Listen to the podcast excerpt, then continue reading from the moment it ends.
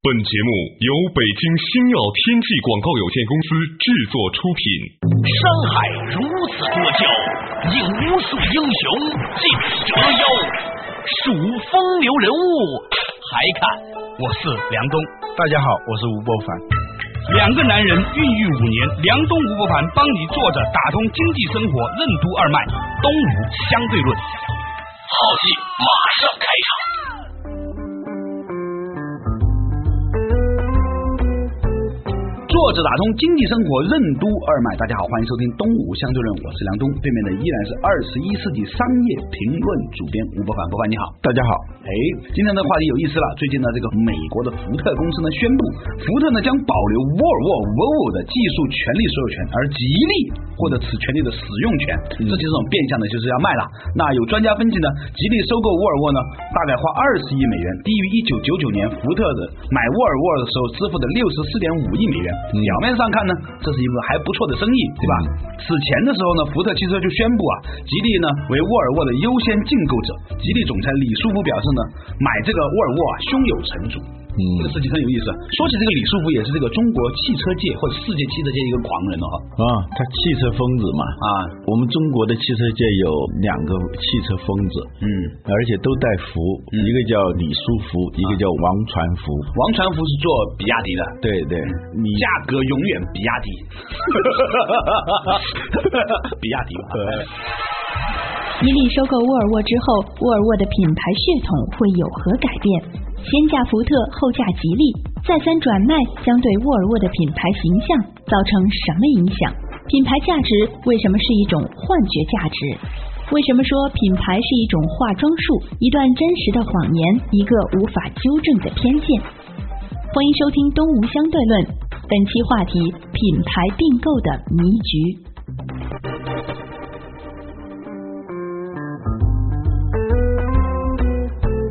这两个人呢，都是有一点不信邪，对体制上的束缚呢，不像很多的那个企业啊，把它太当回事，嗯哼呃，甚至是技术的东西，他也没太当回事。嗯王传福说，技术就是一层纸，一捅就破。嗯李书福说的更直接了，他说汽车有什么了不起啊？汽车就是四个轮子加三个沙发嘛，有什么了不起？一个长的，俩短的。呃，他就是敢作敢为，他自己也曾经做过冰箱，嗯八十年代那个冰箱还是很比走较套的嘛，那个呃走后门才能买得到的对。对，还算是一门技术吧。嗯做完冰箱，他就要做汽车。小时候，他有个梦想是自己能造车，哎，所以这个人也是很性情当中的人。嗯至于吉利要收购沃尔沃，这个传言已经好久了。嗯呃，现在呢，终于好像是有眉目了。福特已经确认了吉利有优先的进购权啊，换句话来说，大家都出二十亿的时候，哎嗯吉利拿。对不过我估计这个世界上也没有多少人可以跟吉利抢了，也就是王传福跟他抢抢是吧？跟李书福抢抢。嗯现在呢，别的国家你说还有哪个国家说啊，我要大力发展汽车工业呢？嗯除了来自印度的塔塔。嗯说到这个地方呢，可以跟大家分享一个东西，就是以前塔塔不是把那个路虎买了吗？嗯嗯塔塔这个公司很了不起啊。嗯嗯我们有一次去印度玩的时候，满大街各种档次的，嗯甚至最便宜的车都有塔塔生产的。而且塔塔这个公司呢，据说生产出了一千美元一部的汽车。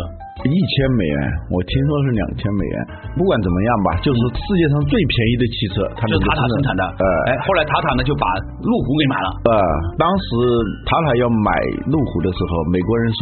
啊、这样的品牌怎么能落到印度人手里头？嗯他们觉得完全是下架，就是沦落风情的那种感觉。嗯现在吉利要买沃尔沃，我估计他们也会有这样一种感觉。这种心理上是吧？嗯嗯当然了，当时我们在看路虎卖给塔塔的时候呢，因为隔岸观火嘛，嗯这边呢反正也是专门做便宜车的，那边呢高档那跟我没什么关系，嗯所以呢那种隔岸观火的幸灾乐祸这种心情当然不是很好了，但是你可以看得到，但现在不一样了，现在吉利呢代表民族工业，对吧？嗯嗯虽然我们都说作为一个全球的这个俯视者，你格局可以大一点的，你也不能说因为塔塔是印度的你就这样看，吉利是中国的你就那样看。嗯不过呢，我觉得它这个中间呢还很有意思。嗯从塔塔整合 Land Rover 就是路虎的这个个案里面呢，好像还可以，嗯并不如大家以前传闻的那样，嗯说是一个英国贵族血统公司被印度人买了之后就怎么样了。反正最近我看到好多反仆为主啊，或者说现在一个仆人突然多少年以后把大小姐给娶了，就这样一种感觉。对，那这个在历史上呢，这个英国和印度呢，它的确有那么样一个关系，是吧？嗯一直以来呢，印度呢是英国的这个殖民地吧？嗯哎，结果呢，这个来自于印度的公司呢，把路虎买了之后呢，很有意思。当然说，这个沃尔沃这个美国公司和这个中国吉利公司，它中国不存在这样的一个关系。嗯，但是呢，这个新闻爆发出来之后呢，还是引发了一阵喧哗。嗯很多人直接的反应就是说，吉利有能力去整合这样一家公司吗？嗯，这个问题啊，其实已经讨论了很多了。我们以前也讨论过类似的话题。对，我现在感兴趣的倒不是关于并购的问题，嗯而是说他买来这个品牌以后，那个沃尔沃会成为一个什么样子？在别人手里是一样东西，在你的手里头，我们曾经说过那种二手玫瑰的那种感觉，是吧？嗯嗯因为沃尔沃这次再驾已经是第二次了，第 N 次了，反正是。 它本来是瑞典的汽车公司，它把乘用车这一部分就卖给了福特，嗯呃，它保留的是我们现在看到有一些沃尔沃的一些大卡车啊、工程车啊，那个还是沃尔沃公司的。对乘用车这一块它就卖给福特了。福特在底特律的三大汽车公司当中呢，状况是比较好的了，嗯它比通用和科勒斯勒都要好，但是呢，整个底特律沦陷的这个格局啊，呃，我看是很难扭转。呃，福特公司呢，他想也要做一些聚焦，而且他买过来以后一直啊经营这个品牌也不好，嗯所以他就把它卖掉。卖掉呢，我们吉利公司呢，现在要买这个车的时候，很有意思的是，到时候那个吉利沃尔沃，它会是一种什么样的市场前景？啊，讲到这个地方的时候呢，我们都在开玩笑的说，过两天，比如明年，我们一个朋友是吧，买了一个吉利牌沃尔沃，嗯，开在街上是什么样子的呢？ 真的怪怪的，吉利牌沃尔沃。讲到这个地方的时候呢，我想先跟大家分享一个我自己的心得。沃尔沃当年呢，在北欧的时候呢，啊，那个给大家产生的心理感觉啊，嗯是很遥不可及的。对很多这个正在进步中的人民来说哈，它安全性呢很高，有一点点不夸张，但是呢，嗯很注重自己的内在品质，它整个的品牌气质在这里。嗯，后来呢，美国人买去了。我们都知道福特啊是一个专门生产便宜汽车的公司，嗯或者以前给人留下的印象是这样吧。当然后来福特也做了一些高档车，但总体来说，他们的车在美国也卖的很便宜。嗯那么这家公司呢买过来之后呢，其实沃尔沃的品牌呢，某种程度上在我们看来啊，嗯是一点点伤害了。嗯不过还好。嗯啊，现在呢再往下，当然不能叫往下，因为呢这个吉利正在冉冉升起嘛，嗯你很难说五年十年之后会怎么样。不过从现在看过来，似乎呢又再次改价，嗯，这种一价、二价、三价这种感觉啊，其实呢让人觉得很心酸。嗯，我不知道你有没有那种，就是可能我们看肥皂剧看多了，你知道，嗯，那种本来是大家闺秀，嗯，放在家里面捧着，嗯哪儿都不舍得，来了一个人交给他了，嗯结果他最后呢，这个风尘仆仆，嗯穿衣做饭，然后呢满脸灰，嗯过两天呢又说不要了，再又卖给一个年轻的壮汉子，那个人呢就出得起钱，又买走了。嗯老吴啊，你觉得我这种想法会不会太优柔寡断、太感情充沛、太家庭妇女了嘞？嗯，问题是家庭妇女那个面儿很多。如果全世界的家庭妇女都这么想的话，他们在整个家庭的购买决策当中的那个作用啊，又是非常大的。就有一个调查是占百分之八十几的购买决策对都是由主妇们做出来的。有些购买好像是男人来购买的，但是最终的那个审批权还是妇女。如果都是这种感觉的话，关键买车的人就是这些人，他本身就是一种品牌形象。呃，说到品牌的时候，我们觉得这个词好像很很很严肃、很庄严的一个东西。实际上，品牌啊，它在某种程度上是一种幻觉，品牌价值在一定程度上是一种幻觉的价值。哎，这个问题呢，可以聊聊了哈。嗯我们都知道呢，这个并购这个事情，我们以前聊过了。嗯今天呢，我们其实想和老吴呢，嗯从品牌这个角度来重新来看看这个事儿。嗯我有个直观感觉哈，嗯如果有一个竞争对手、嗯想要毁沃尔沃的话，嗯他只要在互联网上散布一个这样的谣言，嗯说你看他一加二，二加三，越加越不如。嗯。那你看有些现在的车状况也差不多就是这样的。嗯当初福特买沃尔沃是六十几亿美元，而且还是美元没有那么大贬值的情况下，对对对现在美元还贬成这个样子，对二十亿美元，对对，所以，那如果有竞争对手要恶劣一点的，嗯做品牌的是吧？嗯就说开什么样的车的就什么样的人。嗯啊，那你想想，这个世界上有多少人会禁止她老公买这个 车？ 那种心理上那种心理投射，嗯其实品牌某种程度上来说就是这样的一种心理投射。沃尔沃刚进中国的时候啊，它它的名字叫富豪啊，嗯就富豪车嘛，因为沃尔沃念得很拗口嘛，而且是广东人念更拗口，嗯因为他这个翻译啊，先是在香港落地的，嗯香港人把翻译成沃尔沃 Volvo，如果用广东话念出来，用一用呢是很难听的，像动一动一样，所以呢，他只能翻译成富豪。 嗯，被福特收购以后的沃尔沃进到中国来，这种富豪的幻觉已经在下降，品牌在某种程度上是一种真实的谎言，啊是一种真实的幻觉。嗯当然了，它背后有一些东西在支撑这个幻觉，对支撑这个谎言。嗯有时候它就像一个化妆术，某个明星我们不认识他的时候。哎呀，那种感觉在心里头，有一天你认识他了，是吧？就像我一直崇拜吴凡一 样，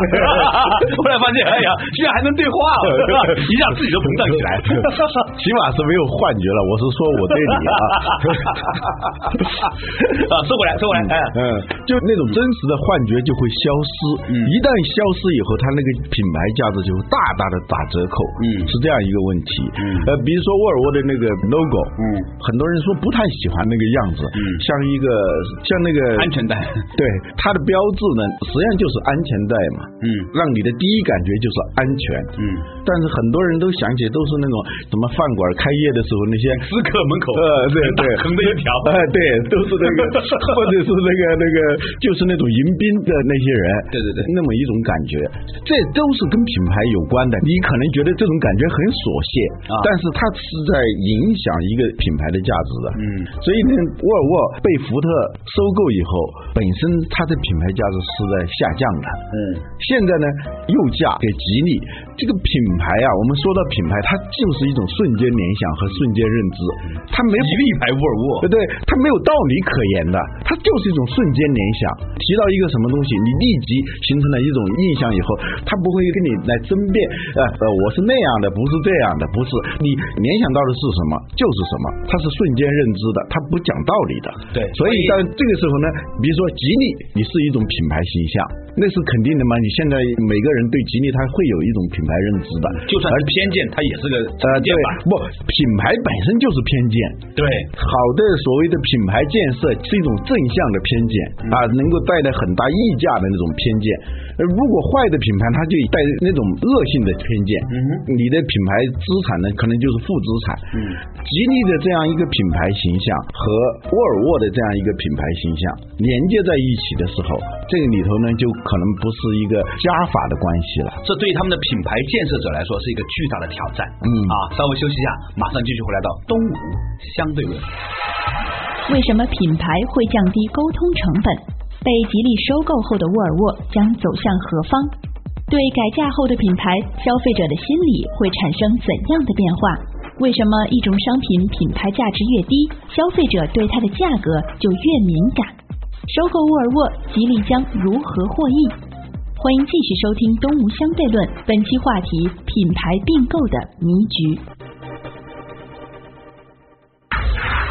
你想了解东吴相对论的最新动态吗？你想和主持人梁东吴伯凡进行交流吗？或者你对我们的节目有什么好的建议？都请登录东吴相对论的官方博客。 blog.sina.com.cn/slash 如果你错过了播出时间，还可以登录二十一世纪经济报道网站 www.21cbh.com 进行在线收听。在线收听。梁东吴不凡帮你坐着打通经济生活任督二脉，东吴相对论。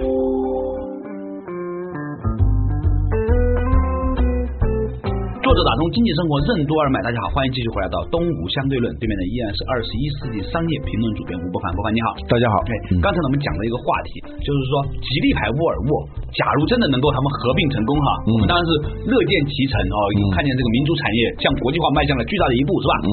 假如真的成了，那么在它这个品牌的建设可以做点什么事情呢？我觉得这对于未来的品牌建设者来说是一个非常大的挑战。嗯。消现在好多的做品牌建设的人啊，嗯都有一个非常大的误区，就始终没有弄清楚品牌它确确实实是一种瞬间的，甚至是幻觉的一种联想。嗯这种联想呢，你是没法纠正的。嗯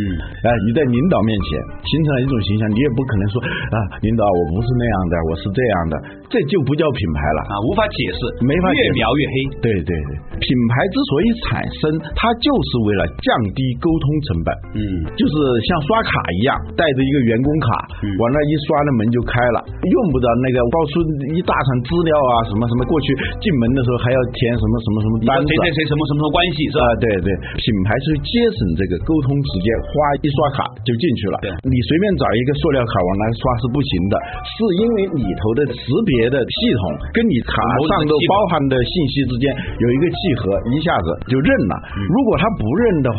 你再多的信息是没有用的，你说也是没有用的。嗯所以成功的品牌，它可以在背后做很多很多的手段，但是最终来实现这个品牌价值是一瞬间的。不能讲道理的，嗯它是潜移默化、日积月累啊，冰冻三尺非一日之寒，它是这样形成的。嗯所以呢，比如说吉利，它收购了沃尔沃以后，它会说整个的生产流程啊，整个所有这些东西都是不变的啊。你现在买的这个沃尔沃跟以前的沃尔沃是一样的是一样的，甚至更好的，不管用。这个他不听说服的消费者就在那里，他是刷卡的，他不听你解释的，所以呢，你很难在品牌上有一个很大的一个改观。一旦形成印象，一旦形成这种偏见，那你就很难改变。所以呢，沃尔沃的品牌价值的这个曲线，我们看到它是从这种富豪往下，富豪车来自北欧的富啊豪，然后呢变成一个美国版的福特牌沃尔沃。嗯对对，然后现在呢，又加上一种色彩。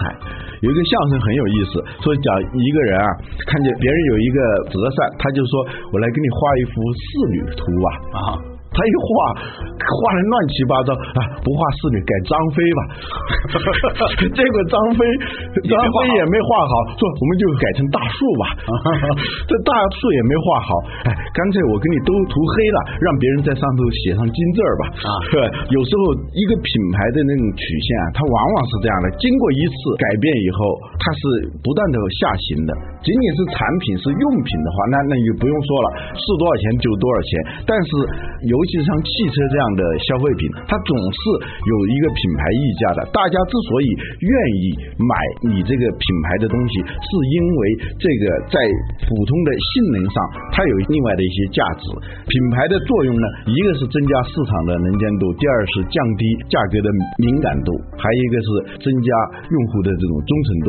所以品牌价值越低，大家对它的价格就越敏感，这是肯定的。所以你买来的这个东西啊，那最后就是叫比性能呐、啊，或者是比功能、比性能、比价格，啊，最多就一个简单的性价比，这种呢，那你就是说沃尔沃跟吉利就没什么差别。大家就是用从信任的角度来看你，品牌价值是没有的。你买沃尔沃肯定不是买那一套设备，嗯买一套生产线，甚至买一个昂贵的那些劳动力，肯定不是这样的嘛。你买的其实是那个品牌，是那个大家已经形成了一种正面的偏见对这个品牌。问题是现在你购买的这个东西里头，通过你这次购买，又把这个偏见向这个负面的方向又加深了一层，这样呢就是是一个乘法。比如说沃尔沃是一个很大的一个数，乘以福特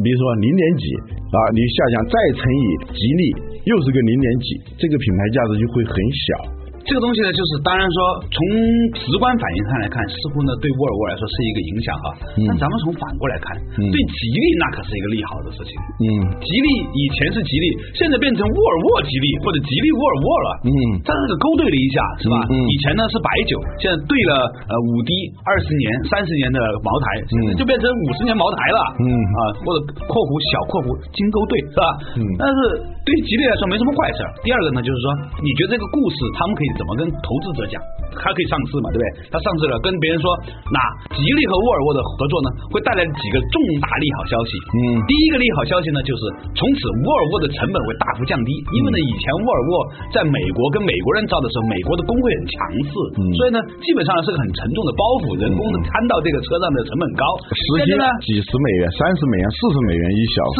从吉利把它接盘过来之后呢，嗯啊，可以呢用更便宜的这个成本，所以呢，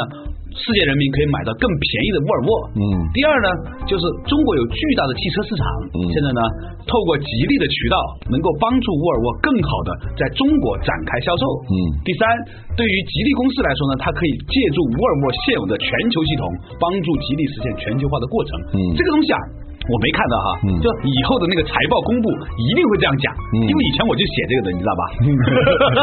就是说这个公关稿，它一定会说一个事情，它总能够找到它能够讲的东西出来。不，他就是换一个角度嘛，啊半杯水嘛，啊我们刚才讲的那个角度是是没了半只剩下半杯水，他那个可以说他还有半杯水啊是这样一个话语策略，对啊，这种修辞、啊这种策略，他会这么讲的，嗯这也是品牌的一部分。现在的是问题是我们是从沃尔沃的角度来看，沃尔沃的角度呢，它原来是一种颜色，嗯就像你在那个画板上调颜色一样，你又加进了福特这种颜色，嗯又加进了吉利这种颜色，你调出来的那个色彩啊，肯定不是原来的那个色彩了吧？啊，我我我跟你你讲，反过来看，吉利它原来是一种颜色，它加进了现在一种新的颜色，哎，可能它的颜色就比较好看了嘛。嗯对对对，所以我刚才说嘛，对吉利来说绝对不是个坏事儿。嗯就算有一天吉利再把沃尔沃倒手卖出去，还不见得亏钱嘞。嗯，但是呢，那个时候吉利已经变成曾经经过过沃尔沃的吉利，嗯那是另外一回事儿，你知道吧？它的整个血统又不一样了，是吧？嗯嗯但是呢，说的这个地就方像有的人虽然离了婚，他也可以经常说他是谁谁谁的前妻嘛，是吧？这或者谁谁谁的前夫，呃或者是那些现在这个娱乐圈里面不是很龌龊的这个事情吗？呃有些民营企业家是吧呃呃，找一个二三线的这个女星是吧呃？虽然结婚了婚了，或者没结婚，就过两天离了婚呃，这对这个民营企业家来说没什么坏处是吧？对对对啊，这个话说远了，说回来呢，虽然是调侃，但是话糙理不糙。嗯这个背后呢，我在担心一个事情。嗯因为我们以前管品牌哈，我们发现说，其实做品牌的人呢，他真的是有天壤之别的。呃贵的人和便宜的人差一点点，但是价格会差很多。嗯但是往往呢，这个感觉上差那么一点点呢，它最后出现的品牌的结果差很远。嗯我给你举个例子，嗯你说这个以前沃尔沃是北欧人做的事情的时候，嗯嗯他们请的管品牌的这个人，嗯你知道一个北欧的一个公司，它的市场部请一个人会是什么样的待遇吗？嗯前两天呢，我介绍一个朋友去一个北欧公司工作，嗯这个人呢本来在中中国的一个企业呢，大概一年就十几二十万，嗯北欧公司一挖过去，起薪七十万，嗯而且那个福利非常好，包括这个对员工的教育啊，他员工的子女的东西等等等等。嗯所以呢，就是真是因福利为社会的那一套东那西，套东西都拿过来了。嗯所以呢，以前呢，你可以想象，是一个北欧的某一个人在管沃尔沃的品牌的时候，嗯他对这个品牌的诉求和看法，嗯造成了沃尔沃这个品牌在那个时候打下的基础。嗯其实某种程度上来说，这么多年来，作为一个旁观者，我认为沃尔沃一直在吃二十年前它的品牌资产，嗯，在吃它的老本。对，基本上美国人没有为沃尔沃在品牌上增加什么，呃，他反而是在透支他的一在些透支嘛，对不对？嗯所以呢，现在你可以想象，一个中国的一个管品牌的人，嗯那么他怎么样能够延续以前的那个沃尔沃那个品牌那个资产？嗯年薪、月薪都不一样，啊生活背景也不一样，但不见得是坏事儿。嗯也许呢，经过了某一个中国的品牌高手，可以把沃尔沃改造成为一个更适合中国特性的一个品牌。中国有很多做品牌做的很好的，但是它肯定就不是当年沃尔沃那个品牌了。那肯定不是啊！你就像联想现在收购的这个 ThinkPad 是吧？对它现在都不用 IBM 那个品牌了嘛，对就叫 Lenovo 嘛。对这个 ThinkPad 别人是不认的，对，就以前说的那个 ThinkPad，它是 IBM 的 ThinkPad 那种感觉和现在的联想的这个 ThinkPad，我们说的真实的幻觉的那种价值没有了。现在的联想的这个 ThinkPad，它是在跟其他的包括国产的这些笔记本在同一个线上在比较，哎，它是有优势的，因为它毕竟有 IBM 的技术了。这从这个角度来说，可能它的那个品牌价值是有一定的优势的，但这个优势是相对于中国的同类的这些品牌，而 IBM 品牌给予它的那种认知上的那种幻觉消失了，消失了以后，那就是不能说脱毛的凤凰不如鸡，但是的的确确，它就变得洗尽铅华了，就是那种感觉了。对，所以呢，如果站在一个戒严者的角度哈，嗯我觉得呢，其实可以给未来的，假如真的有成型啊，嗯未来的吉利牌沃尔沃，嗯什么样的建议呢？嗯就我觉得可以建议他们呢。把这个故事说说成这个样子的，嗯就是说本来呢这是一个很好的品牌，嗯后来美国人买去了，嗯美国人买去之后呢没有对它很好，现在呢我们重新在欧洲啊组建了一个设计公司和一个制造公司和品质监控公司，嗯那由沃尔沃以前原班的血统的人马，嗯来对他呢进行怎么怎么怎么样，嗯把这个故事先讲到这一步，嗯第二步呢，推出一个和沃尔沃合资的一个新的品牌，嗯这个品牌呢，就是说用他们的资源和技术来在中国再推出一个价格比较低一点点的这个产品，沃尔沃呢让它保持它的高端性，并且呢在全球依然去做，而吉利呢在产品的设计啊等等方面呢。给予充分的授权，这个故事呢会让人家觉得沃尔沃呢重新是回到了一种高端品牌的形象里面去。嗯当然这是一种努力啦。嗯啊，另外这个我觉得很难实现，很难实你除非你仅仅是一个投资者啊，他跟沃尔沃无染，就啊只是说我作为一个财务投资者，哎啊，我就赚他这个钱就算了。但是呢，你像像这样的品牌，你是很难撇清关系的。你是作为一个投资者还是一个经营者，嗯那是完全不一样的。对你作为一个经营者，你自然会把你的色彩、把你的这种品牌属性传导到那个品牌上头去，这是没有办法的。我曾经看过一本书，就是当年给沃尔沃做品牌顾问的一个人写的，叫 4D Branding，就是四维品牌。那到底这个人是用什么样的思维角度去规划当年的沃尔沃的品牌呢？我们可以把这个话题留到明天的东吴相对论。再见。什么是品牌的四个维度？为什么消费者愿意花更多的钱去购买能契合或者提升身份的商品？什么是品牌的 DNA？品牌应该具备怎样的价值倾向和精神素质？为什么说中国具有精神感染性和精神锁定效应的品牌很少？为什么说品牌是一种信仰，一种承诺？为什么做人就是做品牌？明天同一时间，欢迎继续收听《东吴相对论》，解密品牌 DNA。